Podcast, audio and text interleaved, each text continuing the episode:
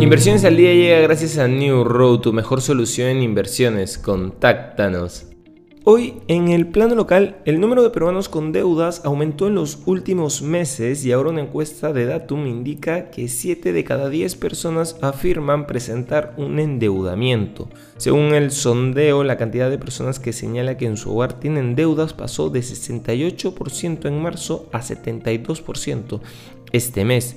Esta situación de endeudamiento se evidencia de manera similar en todos los niveles socioeconómicos, pero se da principalmente en el nivel C. Por su parte, el tipo de cambio sube con fuerza y se coloca en los 3,93 soles. En los mercados internacionales las acciones caían y el dólar se alejaba de sus máximos recientes, mientras los inversores estaban atentos a los datos de inflación en Estados Unidos que se publicarán el miércoles y que probablemente darán pistas sobre una posible subida agresiva de las tasas de interés de la Reserva Federal.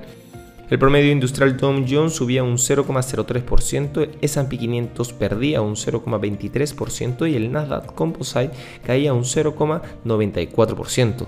Un dato de inflación elevado el miércoles tras las sólidas cifras de empleo de la semana pasada probablemente empujará a la Reserva Federal a continuar con las grandes alzas de tasas y pesará sobre la reciente recuperación de las acciones.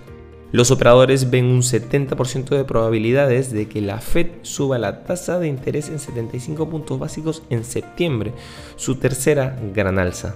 Por otro lado, el índice tecnológico Nasdaq caía el martes después de que las malas previsiones de Micron Technology arrastraron a los valores tecnológicos y de chips, mientras que los inversores se mantenían cautos a la espera de los datos de inflación en Estados Unidos. Las acciones de Micron Technology perdían un 2,4% ya que el fabricante de chips de memoria recortó sus previsiones de ingresos para el cuarto trimestre y advirtió de un flujo de caja libre negativo en el siguiente trimestre debido a la caída de demandas de chips utilizados en los computadores personales y teléfonos inteligentes.